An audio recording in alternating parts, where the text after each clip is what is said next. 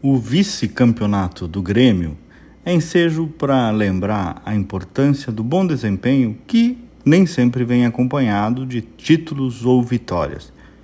Esse assunto não é apenas sobre esporte ou futebol. Ocorre que no Brasil há uma cultura de louvar a vitória e não compreendê-la muitas vezes corretamente, e de defenestrar a derrota e também não compreendê-la corretamente. Isso é muito comum na política. É comum também no marketing político. O que tem de marqueteiro aí que só conta as vitórias e tem amnésia das derrotas não é pouco. O quando vence diz assim: eu venci aquela eleição. Quando perde, culpa o político. Só que não é bem assim que as coisas funcionam. Há circunstâncias de cada momento, há adversários mais difíceis ou mais fáceis. Eu sempre digo: o adversário também joga. Não tem amador em disputas.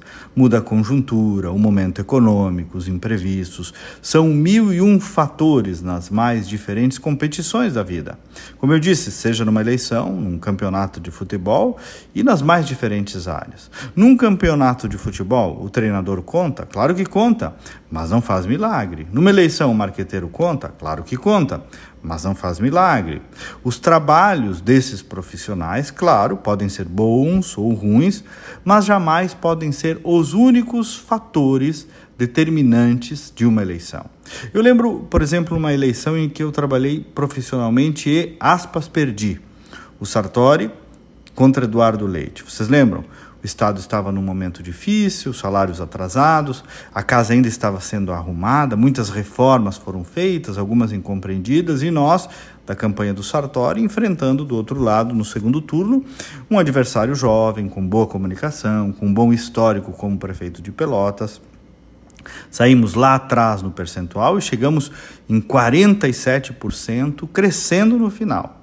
Do outro lado, publicitário Fábio Bernardi, coordenando a comunicação, ele, a Tânia Moreira, que também fizeram um excelente trabalho, e o Eduardo Leite ganhou. Ganhou só ele, perdemos só nós? Não, vejam, diferentes fatores que interferiram nesses processos. Ontem o Grêmio para terminar conforme eu comecei, vice, claro, não teve uma, um foguete em Porto Alegre, no estado, não tem cultura de foguete para vice, vale só o título, e é assim mesmo, tudo bem. Mas foi um belíssimo resultado. Muitas explicações, mas dentre elas o fator Soares, o que abre lastro sobre o desafio de 2024. Mas vejam, o que eu estou tentando dizer é que nem só o título é sinônimo de bom trabalho e Principalmente, é preciso saber interpretar bem tanto vitórias quanto derrotas. Até amanhã e vamos com fé.